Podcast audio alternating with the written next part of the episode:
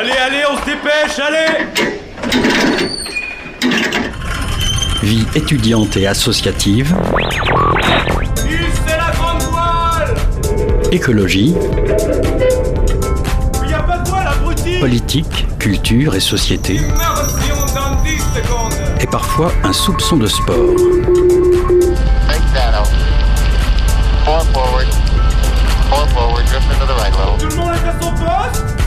Du lundi au jeudi, 18h-19h, le sous-marin, la quasi quotidienne d'infos de Radio Campus Angers. Il est 18h sur les ondes de Radio Campus. Bonsoir à toutes et à tous et bienvenue à bord du sous-marin. Pour l'émission de ce soir, je suis, accompagnée pardon, de mes potos de la team Rédac, Mathilde et Augustin. Nous recevons Bertrand Ménard, auteur de l'ouvrage Veillez Angevine, paru le 15 novembre dernier. Écrit en collaboration avec Héloïse Auger, cet ouvrage regroupe des siècles de contes et légendes qui façonnent l'imaginaire du collectif angevin. On écoutera aussi une capsule Pensée locale, une initiative collective qui fait vivre notre territoire mais aussi la première chronique d'Augustin, les amis. Restez à l'écoute, ça va être incroyablement fruité. Vous êtes bien au cœur de l'actualité locale, retenez votre souffle et ajustez vos gilets de sauvetage. On part en immersion pour une heure ce soir. 18h-19h, le sous-marin sur Radio Campus Angers. Mais avant tout ça, j'accueille Augustin dans le studio. Salut Gus. Salut Alice. Tes invités ce soir sont biologistes, médiateurs scientifiques, photographes et fondateurs du projet Nat Explorer. Ce sont Barbara Rétoré et Julien Chapuis. Bonsoir. Bonsoir. Bonjour Barbara Rétoré et Julien Chapuis. Vous êtes tous les deux biologistes, éthologues et vous avez fondé Nat Explorer, une structure de recherche et d'exploration des milieux naturels. Vous avez fait des missions de terrain au Mexique, au Panama, à Madagascar. Nat Explorer promeut Nat Explorer promet l'exploration comme une discipline scientifique fondamentale. Quelle place occupe aujourd'hui l'exploration dans, la recherche scientifique? Tout dépend de quoi l'on parle, mais euh, dans les sciences qui nous occupent euh, tous les deux, les, sciences du vivant, la, la biologie, c'est euh, au cœur de la discipline. Euh, l'exploration du, vivant, c'est quelque chose qui a trait à la fois aux disciplines en laboratoire, comme les disciplines qui s'investissent dans les terrains du dehors, et, euh, c'est vraiment ce qui, ce qui guide notre travail, comme guide le travail de nos confrères et de nos concerts. À quel point il reste encore des choses à explorer dans le vivant euh? Beaucoup, beaucoup, beaucoup. Euh, on estime, alors en, termes de chiffres, même si ça ne parle pas toujours, mais qu'on connaît à peu près 2 millions d'espèces euh, animales et végétales aujourd'hui. Dire les connaître, c'est pas forcément les connaître très bien, mais c'est au moins leur avoir donné un nom, les avoir décrites à peu près. Et d'après les estimations, il y en aurait sans doute, euh, sans doute à peu près trois quarts de plus, euh, peut-être jusqu'à 10 millions d'espèces euh, qui peupleraient notre planète. Donc en fait, il y a, vraiment un, déficit de connaissances réelles sur l'état du monde, l'état de la biodiversité. Et c'est lesquels les milieux qui, dont on connaît le, moins d'informations? Je sais que les, milieux sous-marins très profonds et aussi le, les cœurs amazoniens où, on, a, peu d'accès. Oui, c'est ça, les, milieux qui sont les moins accessibles, donc ceux auxquels on pense d'emblée, euh, comme vous le disiez, les, les plaines abyssales euh, dans le milieu océanique, les forêts qui sont les plus euh, difficiles d'accès, les plus isolées, les milieux qui sont les plus escarpés, en altitude et pas que, ce sont les milieux souvent où euh, il y a le plus encore à découvrir, euh, notamment en ce qui concerne des nouvelles espèces qui sont pour le moment inconnues pour la science. Ça ne veut pas dire qu'elles sont inconnues des communautés locales, mmh. par exemple, qui vivent là-bas, mais en tout cas au niveau scientifique, elles n'ont pas encore été décrites, euh, nommées, et elles sont encore moins connues au niveau de leur écologie ou de, les, ou de leur comportement. Et ça se passe majoritairement dans ces endroits-là. Le dernier, premier, le dernier projet que vous avez réalisé se nomme Loire Sentinelle. Vous avez parcouru 1000 km à pied ou en kayak, euh, tous les deux, pour dresser un, une cartographie de la biodiversité et de la plasticodiversité dans la Loire entre mai et juillet 2022. Qu'est-ce qui vous a motivé à, lancer ce projet? C'était quoi votre constat à la base de ce projet? Bah justement que sur euh, un territoire de proximité, des milieux de vie pour nous qui sommes Nigériens et Nigériennes, qui sommes angevins, angevines, euh, bah, il restait encore des choses à, à découvrir, qui n'auraient pas besoin de parcourir le monde entier pour aller découvrir mmh. de nouvelles choses. Il nous reste encore beaucoup d'inconnus sur des territoires qu'on connaît, euh, qu'on pense connaître, comme euh, la Loire. Donc nous sommes allés euh, enquêter sur ces inconnus, donc la biodiversité à travers une technique génétique, l'ADN environnemental, et puis, et puis ce qu'on a appelé, vous excuserez, hein, la plasticodiversité, parce que les plastiques sont bien au pluriel. J'allais vous demander, bah, du coup, je vous pose la question, ça veut dire quoi ce terme bah Parce qu'en fait, on peut pas dire qu'il qu'il y a un seul type de plastique, ce sont des polymères, donc en fait des molécules associées, différenciées, mises ensemble. Donc euh, on parle de plastiques différents, ils sont de différents types, de différentes formes, de différentes couleurs, de tailles. Et nous, nous sommes allés chercher et enquêter sur euh, un, euh, une portion des tailles de plastique qu'on appelle les microplastiques, donc en dessous de 5 mm. Donc une granulométrie précise. Voilà, c'est une taille de plastique en dessous de 5 mm et au-dessus, en l'occurrence, de 0,001 mm, un micron. C'est entre 1 micron et, et 5 mm les microplastiques. Et c'est vraiment ça qu'on est allé chercher en Loire et dont on ne connaît quasiment rien aujourd'hui. Et pourquoi vous avez choisi euh, cette rivière-là? Parce qu'il y a aussi, euh, alors c'est local et vous venez du coin, mais il y a aussi la Maine, il y a aussi d'autres fleuves. Pourquoi la Loire euh? Ah, C'est la suite, ça, la Maine et les autres affluents de la ah. Loire, parce qu'il y a vraiment cette vision-là ah qui est chère à notre cœur, c'est celle du bassin versant. C'est vraiment l'entièreté du fleuve Loire déjà et de l'ensemble des affluents et les affluents de ces affluents. Et en fait, c'est ça qui tisse nos territoires. C'est ce qu'on aime appeler les veines de la terre. Et euh, les veines de la terre, il fallait bien commencer quelque part. Et on s'est dit, bah, pourquoi pas commencer avec l'artère principale euh, qui, bah, qui a été aussi le, fleuve de notre enfance et, donc avec la Loire. Et puis en partant de ce constat qu'évoquait Barbara, c'est qu'il il y a encore des vrais trous dans la raquette de la connaissance de la Loire. Et c'était notamment en ce qui concerne la biodiversité, avec cette technique de l'ADN environnemental, et puis sur la contamination plastique avec les microplastiques. La technique de l'ADN environnemental, est-ce que vous pouvez nous, expliquer un tout petit peu euh, Tu veux t'y coller? Je m'y colle, je m'y colle. C'est très complexe. Euh, tous les vivants laissent des traces dans les milieux qu'ils affectionnent, qu'ils habitent, qu'ils parcourent. Euh, on pourrait penser à des poils, des plumes, des écailles, des excréments, du sang, je peux vous dire toutes hmm. sortes de traces que laissent les vivants dans les milieux. et donc on récupère, humain compris bien sûr, hein, et qu'on récupère nous dans une matrice qui est l'eau. Donc on est allé filtrer l'eau avec euh, une machine, euh, une sorte de préleveur euh, filtreur. Et ce filtre, en fait, contient dessus, une fois qu'on a prélevé l'eau pendant 30 minutes, contient des, évidemment des particules de, de sédiments, hein, du sable, etc., mmh. mais aussi des traces laissées par tous ces vivants qui se mélangent à l'eau, hein, c'est évident.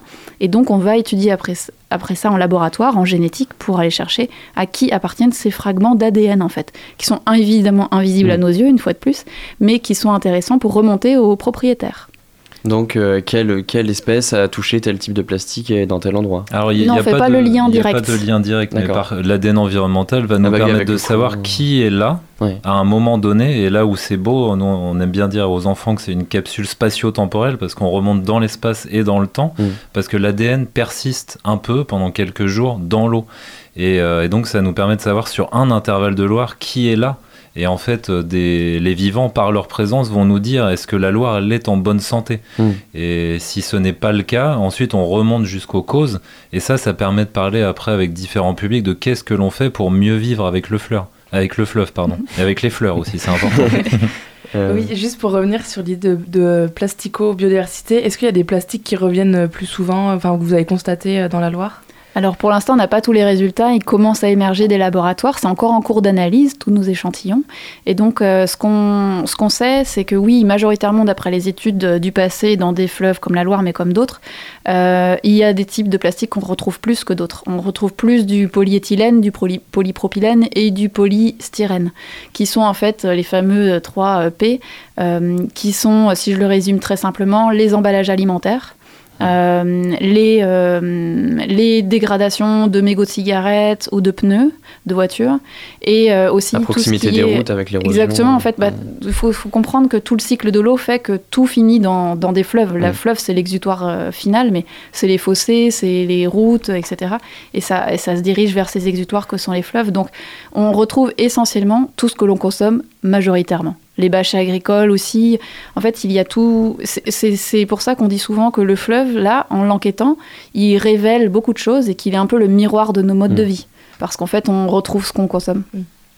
Quelles conséquences a, cette pollution euh, plastique euh, sur la, biodiversité aquatique euh on, on ne sait pas encore trop parce que cette contamination plastique, par le prisme des microplastiques, on, on commence tout juste à l'investiguer. Ça a commencé dans les mers et petit à petit, on est en train de remonter ce qu'on appelle la chaîne de contamination. Donc après, on s'est intéressé au littoral, on a commencé à s'intéresser aux embouchures, le- le- les estuaires notamment, et là, on commence à aller voir ce qui se passe dans les fleuves et dans les rivières. Donc pour l'instant, on ne sait pas s'il y en a, même si euh, l'hypothèse c'est qu'il y en a partout. Euh, parce que partout où on cherche des microplastiques, on en trouve, Mm. que ce soit dans nos corps comme, euh, comme dans l'environnement extérieur. Mais euh, déjà, faut les- il faut les trouver.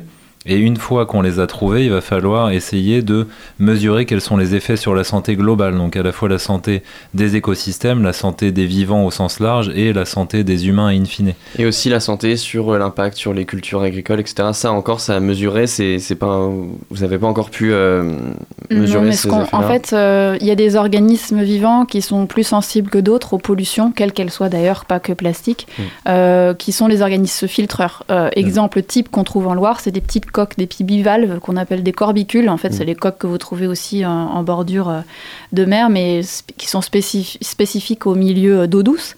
Et c'est leur mode de vie fait qu'en fait, comme ils filtrent l'eau en permanence, bah, en fait, ils sont plus intoxiqués que euh, la moyenne des vivants aussi.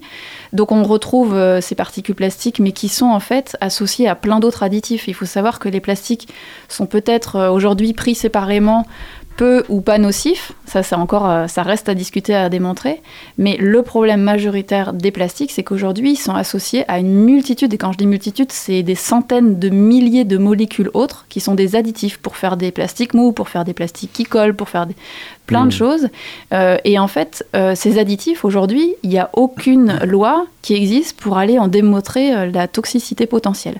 Donc aujourd'hui, on dit que les plastiques sont des, des bombes explosives à retardement d'une certaine manière, parce qu'en fait, c'est tout ce qu'on met avec qui est potentiellement dangereux, surtout avec l'effet cocktail. Et en plus de ça, ils ont cette capacité incroyable à absorber et à agréger des bactéries, des virus qui potentiellement euh, peuvent être nocifs pour la santé, qu'elle soit humaine ou autre. Avec Loire Sentinelle, vous avez pu mettre en place un protocole de mesure précis pour faire un état des lieux de la pollution euh, plastique de la Loire. Euh, Est-ce que vous observez des limites dans les mesures, bah, vous avez commencé à en parler tout à l'heure, dans les mesures qu'on fait actuellement des pollutions dans les milieux aquatiques terrestres? Il y a plein de choses qui, sont déjà faites. Il faut quand même le reconnaître. L'état des lieux euh, de, l'état de santé de nos cours d'eau est en partie connu. Il y a euh, une petite application que vous pouvez télécharger sur un téléphone qui s'appelle euh, la carte des rivières. En fait, on peut aller géolocaliser un peu partout sur la carte de France l'état de santé des cours d'eau les plus proches de nous. Alors, c'est l'état de santé biologique, physique, physico-chimique, si vous voulez. Donc, on n'a pas toutes les données. On n'a pas encore celles des plastiques. Donc, on sait déjà que majoritairement, en tout cas pour ce qui concerne la, ici le, le Maine-et-Loire, en Maine-et-Loire, on a 3% de nos cours d'eau qui sont en bon, bon état écologique. Donc ça veut dire qu'il y a un énorme champ d'amélioration potentiel. Donc on a beaucoup, beaucoup à faire pour rendre plus saine euh, cette eau, mais pas que pour nous, hein, parce que déjà c'est un enjeu de santé euh, pour nous les humains, mais pour tous les vivants, évidemment. Mais d'ailleurs, il y a plein de débats sur ce que c'est un bon état écologique aussi. Mhm. Euh, c'est veut dire quoi? C'est tel taux de matière. Enfin, c'est c'est aussi un débat euh, de, C'est toujours un Ouais, de débat. quel, quels critères on donne en fait à ces cours Oui, c'est des seuils aussi. Des Ouais, seuils, ouais. La, la première question, c'est celle des indicateurs que l'on choisit. Et ensuite, une fois qu'on élit euh, ces, euh, ces indicateurs, bah, quel seuil on place? Et souvent, ces seuils, euh, ils sont placés de manière arbitraire. Mm. Ils sont forcément subjectifs. Mais, euh, et c'est pour ça qu'il faut venir les, les critiquer et ensuite euh, les proposer pour qu'ils couvrent un spectre qui soit le plus large possible. Donc, il faudra être vigilant par rapport à ça concernant les microplastiques. Quel indicateur on développe et avec quel seuil Et ça, excusez-moi, c'est des seuils euh, nationaux ou il y a des différences entre les régions euh Surtout à l'échelle de ce qu'on appelle euh, les territoires d'agence de l'eau. Et on a une particularité en France, c'est qu'on a une limite qui n'est pas administrative, qu'on appelle la limite des bassins versants. En fait, c'est toutes les eaux qui s'écoulent dans un même fleuve. Donc par exemple, le bassin euh, Loire-Bretagne, euh, qui est en fait le bassin versant de la Loire, tous les petits cours d'eau et les affluents, euh, la Maine y compris par exemple, l'Allier, l'Indre, le Cher la- et la Vienne, etc., ils se jettent dans la Loire. Et toutes ces eaux, c'est une limite administrative. Aujourd'hui, à l'échelle des bassins versants, il y a une gestion commune. Et c'est normal parce qu'on ne peut pas gérer l'eau euh, de la Loire Mm. comme celle du Rhône, etc. Oui, avec les Donc, bassins euh, voilà. fluviaux, avec la Garonne, Exactement. la Seine, euh, la. Meuse.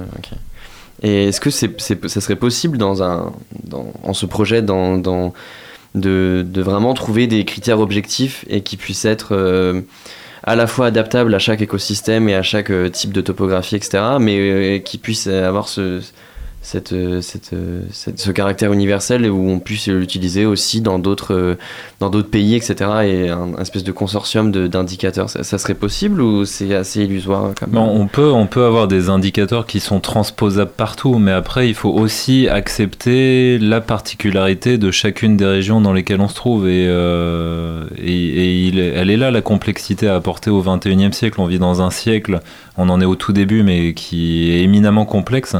Et une manière d'apporter cette complexité, c'est d'avoir des bases de référence que peuvent fournir des indicateurs de santé des écosystèmes comme on essaye de développer avec la Loire, avec ce projet Loire Sentinelle. Mais ensuite, c'est accepter l'idée que on est toujours dans un contexte qui est particulier, contexte écologique, contexte social, contexte économique, etc. Et il faut réussir à, euh, à, à prendre ensemble ces deux éléments-là. Ce, ce- projet de mesure des microplastiques, ça a déjà été fait en France, en Europe, dans le monde, ou vous êtes vraiment pionnier dans ce domaine-là? Et, et si vous êtes pionnier, comment ça se fait qu'on ça s'est pas fait avant euh Alors la manière dont on l'a fait est sans doute pionnier, mais par contre oui, la- les microplastiques c'est un sujet d'étude depuis une dizaine d'années à Mm. peu près. En France, à quelques endroits, le, le Rhône a été, euh, a été assez étudié. Et puis euh, pour ce qui concerne la Loire, il y a eu quelques prélèvements en Loire de par, la- de par des citoyens qui se sont engagés avec un laboratoire à Bayonne, dans le sud de la France, pour euh, faire des, des mesures participatives, mais avec des protocoles, on, on peut les appeler simplifiés, mais qui sont pas simplistes, hein, Mm. j'insiste, qui sont importants aussi.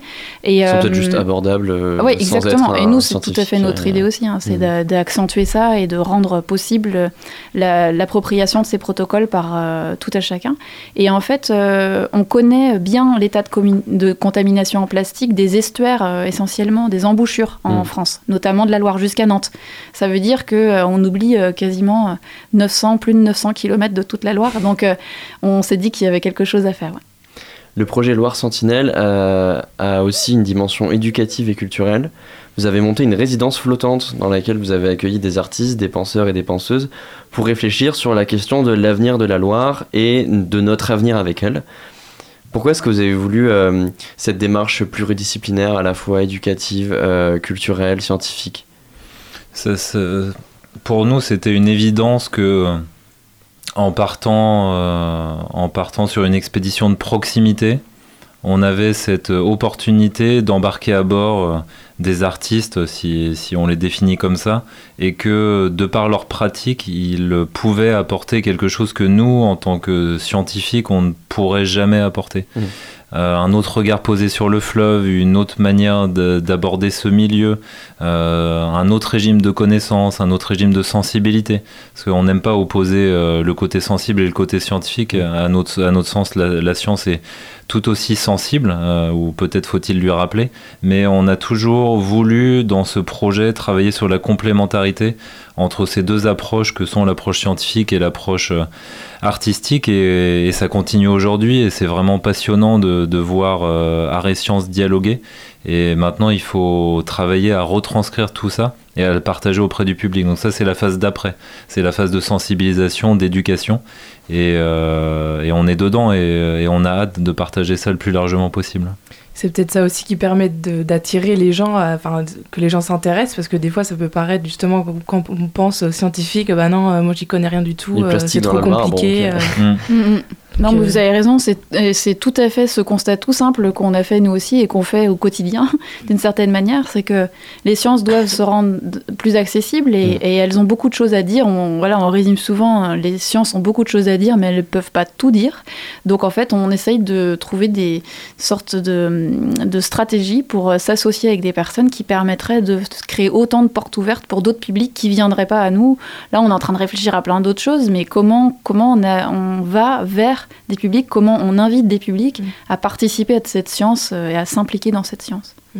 Cette pluridisciplinarité, c'est un truc, c'est, c'est une démarche qui est commune euh, dans les dans les recherches qui se font actuellement en 2022-2023. Ça, ça devient de plus en plus commun ou c'est, Alors ça, ça reste à la marge, faut, il faut bien le dire, mais euh, c'est en train de c'est en train de prendre auprès de certaines personnes et je pense qu'il y a, il y a un effet générationnel hein, très clairement là-dessus des des jeunes scientifiques euh, bah, qui ont envie de travailler dans des projets pluridisciplinaires, des artistes aussi, Mm. qui, qui trouvent à parler avec des scientifiques, et pas que dans l'échange de connaissances, mais aussi, euh, bah, je, je le disais juste avant, dans le couplage entre les, les méthodes, les modes qu'on peut avoir, et cette complémentarité, parce que quand on commence à parler avec... euh, avec, entre artistes et scientifiques, on se rend compte qu'on a plein de choses en commun. Mm.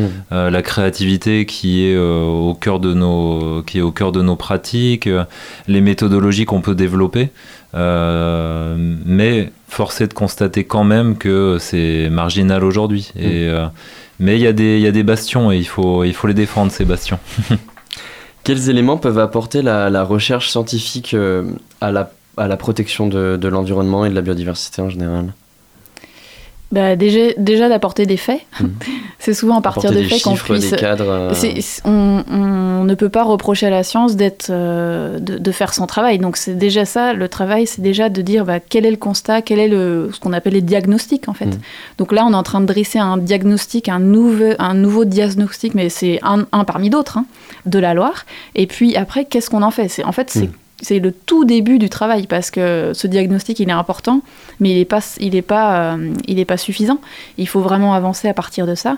Qu'est-ce qu'on qu'est-ce qu'on projette comme type d'action euh, Comment on peut sensibiliser le plus grand nombre Nat Explorer, À vous avez des, des Ouais, ouais. projets euh, pour après, euh, une fois que vous aurez tous tous vos résultats d'analyse, etc., de, Bah déjà, euh, il faut avec des- communiquer. des, ouais. des politiques, des, des municipalités, des, de la Ouais. région, le département. Il, y a, il y a deux phases différentes dans la suite de, de notre travail. C'est il y a l'aspect sensibilisation euh, et essayer de le faire auprès d'un public le plus large possible. Et puis il y a euh, ce que l'on appelle l'interpellation, qui à notre sens n'est pas exactement la même chose. Et c'est interpeller notamment les pouvoirs publics à différentes Mm. échelles. Mais euh, déjà, il faut recevoir les résultats. Le- Les, les échantillons sont en cours d'analyse. Et ensuite, euh, interpréter ces résultats, les rendre accessibles au plus grand nombre. Donc on, est, on en est au tout début. Mais, mais pour revenir à ce que disait Barbara, il y a une phrase qui résume bien ça, c'est on le savait, mais encore fallait-il le prouver. On sait qu'il y a des plastiques en Mm. Loire comme il y en a ailleurs. Mm. Mais tant qu'on n'apporte pas la preuve, tant qu'on n'est pas dans le domaine de Mm. l'irréfutable, il y aura toujours des personnes pour dire bah on n'en est pas sûr. Mais là, avec ces chiffres-là, on ne pourra pas dire qu'il n'y a pas un problème en Loire comme, euh, comme dans d'autres milieux. C'est quoi la suite pour Net Explorer pour euh, l'année à venir, 2023 Bah, On va se concentrer sur ce qu'on appelle à proprement parler la remontée des résultats, en remontant la Loire, euh, au sens propre du terme, euh, après l'avoir descendu cette année. On s'est dit que avec l'arrivée des résultats, il était important d'aller rencontrer tous les publics qu'on a déjà rencontrés en descendant, et même d'autres publics, Mmh. en venant leur amener les résultats de, de toutes les personnes qui nous ont vus à pied en canoë, là, euh, sur cette descente pendant trois mois. On a beaucoup de gens à, à revoir, et ils attendent, pour certains, certaines, avec impatience les, les résultats. Alors avec un peu d'anxiété aussi, il faut quand même le reconnaître, parce qu'il y a de l'anxiété derrière des résultats qui ne seront pas forcément euh, réjouissants. Après, la biodiversité, l'ADN environnemental peut nous réserver quelques surprises. Euh, et bonne, par exemple, le retour d'une espèce menacée dans certaines zones, etc. Mm. Donc euh, ça, ça va être notre grand travail, de faire remonter les résultats, de les rendre les plus euh, accessibles possibles. Merci beaucoup, Barbara Rétoré. Et ah, tu voulais Oui, je voulais chose, juste Alice euh, savoir, je me demandais euh, par curiosité, est-ce qu'il y a une partie de la Loire qui est plus polluée que d'autres Ou alors vous attendez encore Ah oui, c'est ça. Alors pour, les microplastiques, on ne sait pas, mais des- la pollution, elle est tellement, elle est tellement diverse. Est-ce qu'on parle de métaux lourds? Est-ce qu'on parle de Mm. pesticides? Et en fonction de ces activités-là, on va avoir des portions de Loire qui sont plus polluées que d'autres. Mais le fait est que l'exutoire de l'exutoire, c'est l'estuaire. Toutes les pollutions de tout le bassin versant se retrouvent dans l'estuaire et viennent se mélanger dans ce qu'on appelle le bouchon vaseux avec des sédiments. Et euh, c'est tellement pollué que certains poissons ont du mal à passer à travers ce bouchon vaseux euh, parce que c'est une zone où il y a quasiment plus d'oxygène du fait de cette pollution. Donc euh, s'il fallait ressortir une zone par rapport aux autres, ce serait l'estuaire. Mais le, la pollution dans l'estuaire n'est pas la responsabilité des gens qui vivent, on va dire, en aval de Nantes. En fait, elle a la responsabilité de toutes les personnes qui vivent dans le bassin versant. Et c'est un cinquième du territoire français, le bassin versant de la Loire. Donc on est toutes et tous responsables de l'état de santé de la Loire. Merci. Alors, merci beaucoup euh, Barbara Rétoré et Julien Chapuis. Vous représentez Nat Explorer et vous portez le projet Loire Sentinelle. Vous, vous avez parcouru 1000 km à pied ou en kayak pour dresser une cartographie de la biodiversité et de la plasticodiversité dans la Loire. Merci. Merci à vous. 18h-19h, le sous-marin sur Radio Campus Angers. de société. Une émission des radios associatives des Pays de la Loire.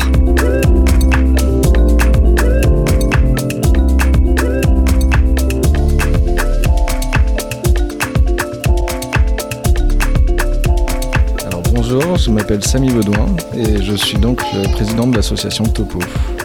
Bonjour, euh, moi c'est Émilie Couturier et je suis euh, membre active euh, de l'association Topo. Les premières pierres ont été posées au mois de décembre 2021 et on a enchaîné en créant l'association au mois de janvier-février 2022. Elle a été créée pour valoriser et mettre en avant la diffusion artistique à Nantes. Donc c'est assez global, on a commencé à travailler sur des formats nomades où on va à la rencontre des gens pour leur montrer des disciplines. On a une spécificité, c'est qu'on veut surtout valoriser l'audiovisuel et notamment le cinéma d'animation. On a observé euh, effectivement qu'il y avait un besoin. Nous, on avait cette volonté aussi de vouloir créer un environnement où on pouvait tous travailler ensemble. On est euh, de, métiers euh, différents et pourtant on est complémentaires dans, dans- notre façon de penser, dans, notre, dans nos actions. Et l'idée, c'est sincèrement de créer un espace euh, bienveillant où euh, les gens peuvent se rencontrer, essayer de démocratiser aussi les métiers de l'audiovisuel qui sont parfois peu connus. Et en fait, on a observé que oui, effectivement, il y a des écoles, il y a, des, la plateforme aussi, mais que tout est centralisé euh, à Paris et que c'était aujourd'hui qu'il fallait monter des, lieux pour accompagner les étudiants, par exemple, sortants, pour les aider à avoir des tremplins professionnalisantes et présenter des projets euh, comme euh, des, des courts-métrages, des films, des films d'animation. On sait que c'est des choses qui ont déjà été euh, faites et réalisées dans d'autres villes, notamment par exemple à Paris, où il y a des espèces de centres un peu artistiques qui ont des cafés où les gens peuvent euh, se poser et juste assimiler euh, toutes les informations qu'ils ont eues, les œuvres, etc. Mais sur le territoire nantais, alors je sais qu'il y a des résidences, qu'il y a des cafés-restaurants, mais pas forcément les deux ensemble. Et je pense que ça, c'est notre plus-value, c'est surtout le côté audiovisuel, puisque ce qu'on retrouve à Nantes, c'est surtout euh, euh, les plasticiens, euh, euh, les arts d'artisanat d'art, mais très peu qui mêlent tout ce qui est lié ouais, à l'audio et au visuel. Notre premier événement, ça s'appelait Hublot. C'est un format nomade où cette fois-ci on a été au Watinis euh, pour euh, exposer. Donc on a décidé de faire venir un collectif d'artistes qui travaillent dans le milieu d'animation, donc qui font du dessin animé. Le collectif s'appelle 99 degrés.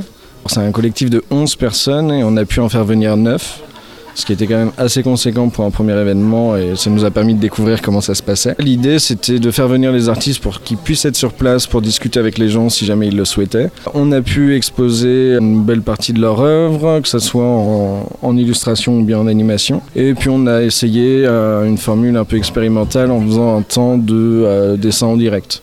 Donc euh, voilà, c'était vraiment un, galon d'essai pour nous. On on est plutôt satisfait de la manière dont ça s'est passé. Pensée locale, un enjeu de société. En ce qui concerne les actualités euh, de Topo, alors euh, bah, on parlait de lieux euh, tout à l'heure.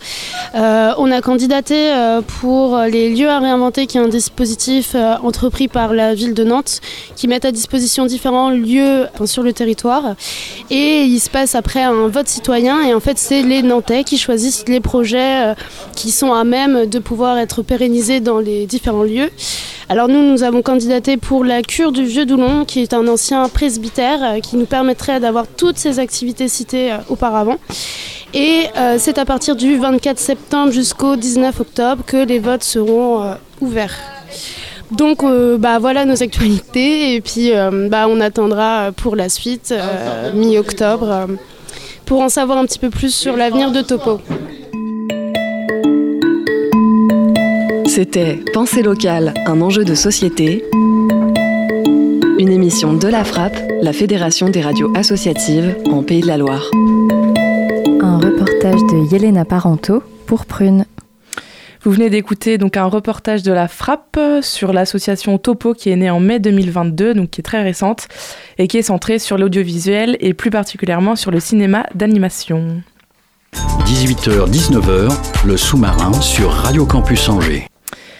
Allez, c'est l'heure de rentrer dans l'univers des contes et des légendes angevines. Pour ça, j'accueille Mathilde. Salut Mathilde. Salut. Alors, avant que tu t'entretiennes avec euh, Bertrand Ménard, qui est l'auteur d'un ouvrage, il va nous lire un conte, justement. Vous êtes sur l'air des portes d'Angers. Bienvenue et bon séjour en Anjou Val-de-Loire de la part d'Anjou Tourisme. Cela fait largement plus de deux heures que Raymond est sur la route plus précisément l'autoroute A11, que l'on nomme aussi l'Océane. Elle a donc décidé de faire une pause. Approvisionnant sa petite automobile en carburant, elle réfléchit. Le trajet de Paris à Ancenis lui semble bien plus long que lorsqu'elle était plus jeune. Les conditions de circulation et la météo lui deviennent pénibles. La température ambiante est incroyablement douce pour un 24 décembre. Attention, Noël au balcon, pas cotisant, se dit-elle. Voyager au moment où tous les Français préparent leur fête, c'est particulièrement déprimant. Après avoir fait le plein de son réservoir, Raymond décide de manger un morceau. Elle est fatiguée et n'est pas encore arrivée chez elle. Elle choisit un peu par hasard l'un des restaurants en self-service de cette aire d'autoroute. Elle ressent le besoin de voir un peu de monde, de s'asseoir pour avaler un petit quelque chose, qui la cale, et surtout aussi de trouver un peu d'humanité, un peu de bienveillance pour oublier la solitude de cette soirée. Oh, il n'y a pas trop de monde pour choisir les mets au buffet. Évitant un repas complet, elle a opté pour une bonne assiette de potage bien consistant. Cela lui suffira pour tenir le coup jusqu'à destination. Elle règle son plat auprès de la caissière, puis va tranquillement s'installer à une table libre sur laquelle elle pose son plateau. Oh, suis-je étourdie Oh, c'est pas beau de vieillir, j'ai oublié de prendre une cuillère. Elle se lève donc pour aller dénicher le couvert qui lui sera utile. En revenant vers sa table, quelle n'est pas sa stupéfaction. Un homme en veste de travail et coiffé d'une casquette à longue visière s'est assis à sa place et s'apprête à entamer son potage. Complètement abasourdie, elle s'assoit en face de lui. Elle est tellement choquée par cette scène qu'elle a du mal à, exprimer sa colère. Elle lance à l'individu un peu aimable euh, Vous permettez? Puis elle tire à elle le plateau et l'assiette et y trempe sa cuillère pour avaler une gorgée. Dans la seconde qui suit, l'homme place le plateau au centre de la table et prend à son tour une cuillère de soupe. Oh, mais quel culot se dit Raymond, devant tant d'audace. Elle reprend une cuillère de soupe. En plus, c'est de toute évidence un étranger. Oh, j'en suis même sûr. Il n'y a qu'à voir la couleur de sa peau et son allure. Encore un étranger qui vient manger le pain des Français et dont le poids lourd vient encombrer nos routes. Elle ne veut pas faire de scandale, mais elle continue à manger sans prononcer un mot. À ce moment, l'homme se lève et va chercher un autre plat. Quelques instants plus tard, il pose sur le plateau central une grande assiette de croquettes de poulet, frites, avec deux fourchettes. Raymond reprend un peu son calme. Son improbable compagnon de table veut certainement se faire pardonner. Elle plonge sa fourchette dans les frites, et alternativement, les deux convives vont finir le plat. Souriant, l'homme se lève en désignant sa montre. C'est pour lui l'heure du départ. Il bredouille dans un français très approximatif euh, Au revoir, bon Noël Puis il quitte rapidement le restaurant. Raymond esquisse un sourire. Une rencontre pour le moins insolite, un soir de Noël, sur l'autoroute. Voilà qui n'est pas courant. Elle se lève à son tour. Voulant reprendre ses affaires, elle découvre avec horreur que son sac a disparu. Le cœur serré, elle cherche sous la table, sous sa chaise. Rien. Elle est au bord des larmes. Elle réprime un cri et ne peut s'empêcher de penser Ah, mais quel sale type Souriant en plus, une crapule Au voleur Elle s'apprête à aller vers la caisse du self et son regard s'arrête subitement devant une table voisine. Son sac est là, accroché au dossier de la chaise. Sur le plateau, une assiette de potage, sans cuillère, achève de refroidir. Vous êtes sur l'air des portes d'Angers. Bienvenue et bon séjour en Anjou, Val-de-Loire, de la part d'Anjou Tourisme. Merci beaucoup. Merci. Donc c'était un, conte de Bertrand Ménard euh, que j'accueille dans le studio ce soir. Bonsoir. Bonsoir. Vous êtes écrivain, euh, originaire de Saumur, auteur de plusieurs ouvrages sur l'abbaye de Fontevraud. Euh, chaque année, entre 1990 et 2008, vous avez publié un conte de Noël par an euh, dans l'édition de Saumur du Courrier de l'Ouest. Vous venez de publier Veillée Angevine aux éditions La Geste, une maison d'édition que vous connaissez euh, bien, puisque c'est le troisième livre de contes que vous publiez ensemble. Il s'agit d'un recueil de 24 contes populaires qui se déroulent dans le Maine-et-Loire entre le Moyen Âge et le XXIe siècle, le tout illustré par Héloïse Auger. Euh, vous êtes régisseur de formation, j'ai pu lire que vous, que vous adoriez raconter des histoires, et notamment à votre fille lorsqu'elle était enfant. Euh, comment est-ce qu'on passe de raconter des histoires à, sa fille à écrire des contes pour tout le monde Écoutez, je pense que la vie est faite d'opportunités et c'est vrai que je saisis toutes les possibilités tant que ça ne porte pas préjudice à ma vie personnelle. Euh, il faut vivre des aventures, la vie est courte et il faut absolument vivre le maximum d'aventures. Et c'est vrai, lorsque euh, nous avons eu notre fille, lorsqu'elle était vraiment bébé, je me suis souvent occupé d'elle parce que mon épouse travaillait aussi. Et au moment de, dormir, on, lui racontait des histoires, surtout on, faisait de la lecture. Mais enfin, elle aimait bien que on fasse plus qu'une simple lecture de, de texte euh, pour enfants. Donc j'inventais des histoires. Et puis en, en, prenant des éléments de la vie de, tous les jours, de, ce qu'elle connaissait déjà un petit peu, de son village, euh, je, pouvais m'inspirer aussi de comment dire, de, des actualités et, des traditions locales. Donc il y a tout un ensemble d'histoires comme ça qui se sont créées. Et puis un jour, quelqu'un est venu me voir pour me dire Bertrand, euh, vous êtes, euh, vous racontez des histoires à votre fille, mais moi j'ai besoin d'une personne qui anime des soirées pour des groupes de jeunes euh, en classe du patrimoine. Est-ce que vous pouvez faire des, des, veillées pour les, les jeunes? J'ai dit pourquoi pas. Donc je me suis lancé là-dedans. Et c'est après que le Courrier de l'Ouest a dit mais Bertrand Ménard, vous faites, vous écrivez des contes. Et, et, petit à petit, voilà, ça, ça s'est construit comme ça. Et pourquoi, pourquoi est-ce que vous aimez tant les contes? Je crois que j'ai gardé un esprit d'enfant. Euh, et puis, j'ai un tempérament très positif. Je suis optimiste de nature. J'aime bien les jolies histoires qui se terminent bien. Je serais incapable d'écrire une tragédie, mais par contre, des contes qui se terminent bien, j'adore. Et c'est nécessaire de garder son esprit d'enfant euh, pour écrire des contes, selon vous? Bon, je pense que c'est nécessaire de garder son esprit d'enfant pour vivre bien et, et avec le sourire.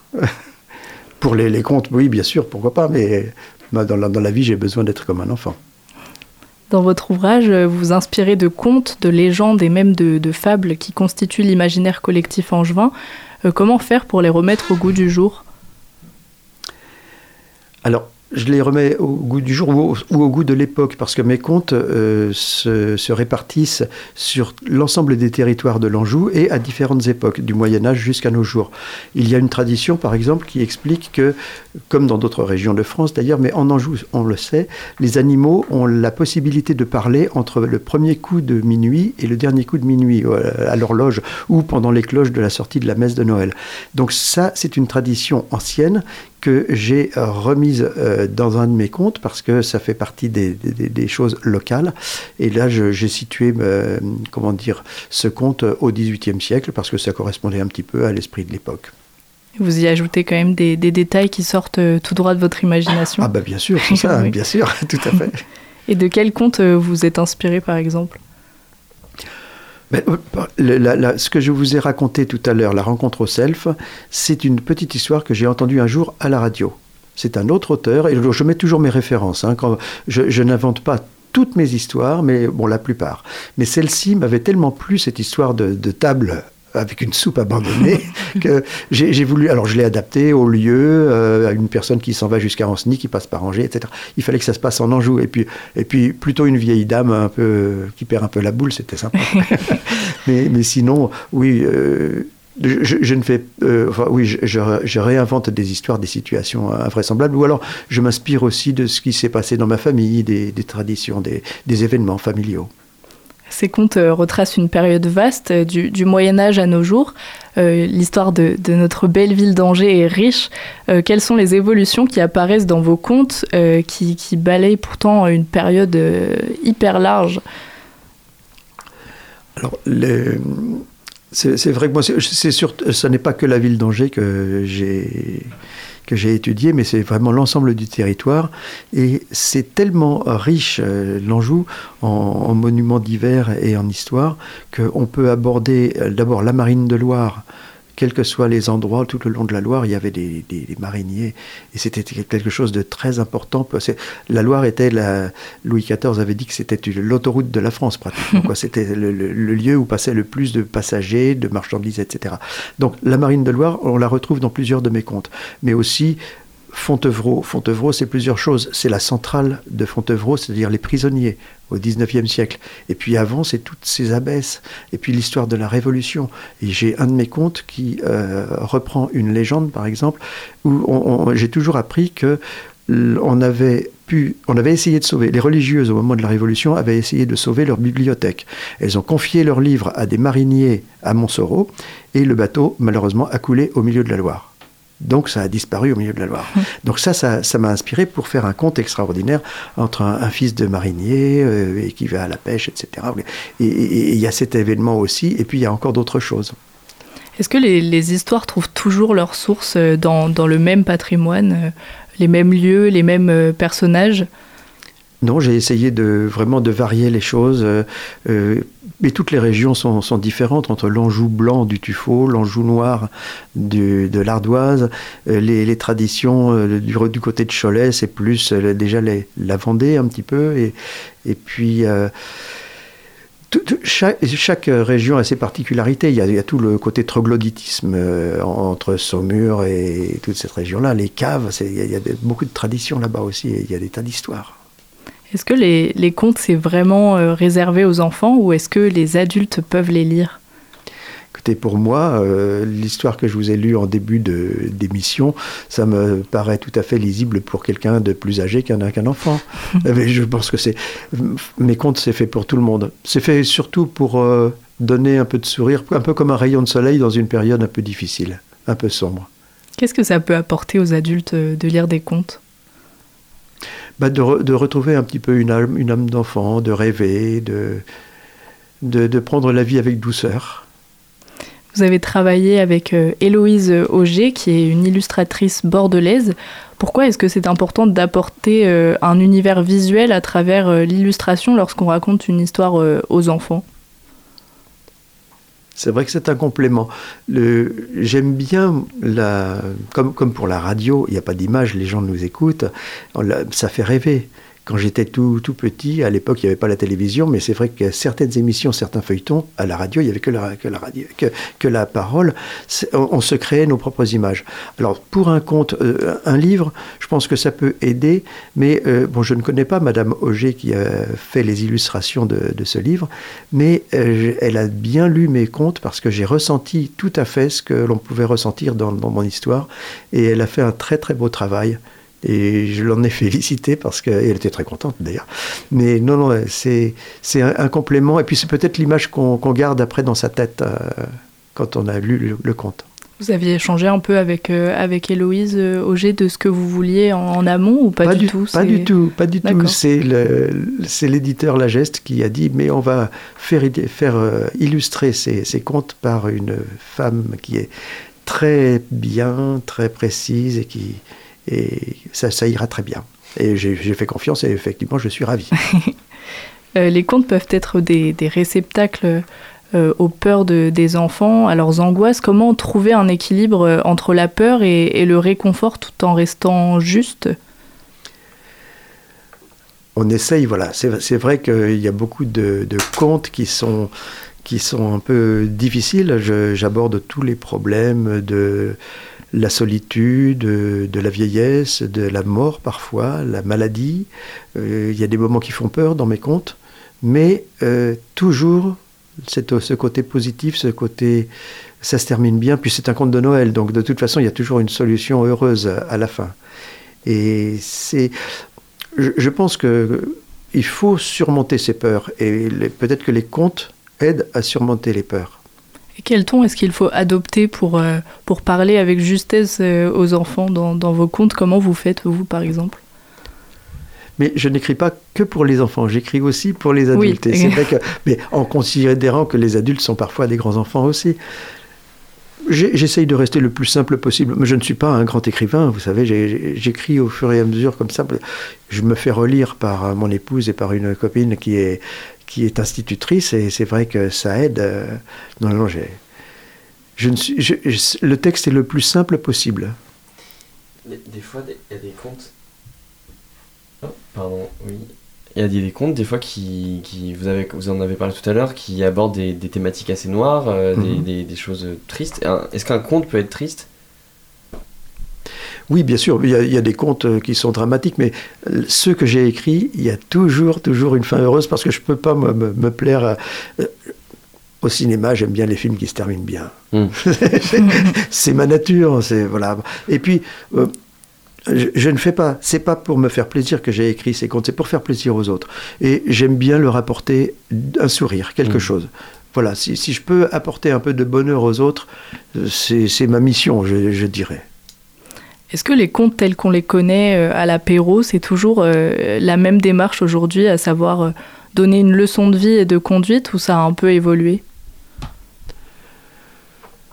Je pense que ça a évolué, mais je, moi, je, n'essaye pas, à travers mes contes, de donner des leçons de conduite ou des, des, des, principes ou des idées. J'essaye simplement de, de mettre euh, en valeur tout ce qui est gentillesse. Parce que la gentillesse, en ce moment, on n'en parle pas trop. C'est peut-être pas une qualité. Chez les gens, on dit Oh, lui, il est gentil, elle, elle est très gentille. Mais est-ce que c'est une qualité? Pour moi, oui. Donc, la gentillesse, c'est quelque chose que j'essaye de, de faire passer à travers mes contes. Non, ce pas des leçons de, conduite que je, vais, que je vais donner à travers mes contes. C'est quoi votre moment préféré pour, euh, pour lire un conte Ah, question que je ne me suis jamais posée. Autour de la cheminée, par exemple, ou euh, ah, le soir avant d'aller dormir. oui, oui, le soir avant d'aller dormir. Bon, il faut, mais il faut aller jusqu'à la fin du conte, parce que si on s'arrête au milieu quand, c'est un peu triste ou, dramatique, alors oui, le soir avant de dormir, mais ça peut être aussi effectivement près d'un bon feu de bois, euh, quelques bougies, et ah oui, là on et comment on fait quand on est quand on est étudiant et qu'on a un radiateur électrique, on fait comment pour lire des contes Vous vous achetez une bougie, vous restez tranquille et euh, Je crois que lire un texte avec de la bougie, s'il y a un petit peu d'ombre qui s'agite autour euh, sur, des, sur les murs, ça peut faire rêver aussi, ça.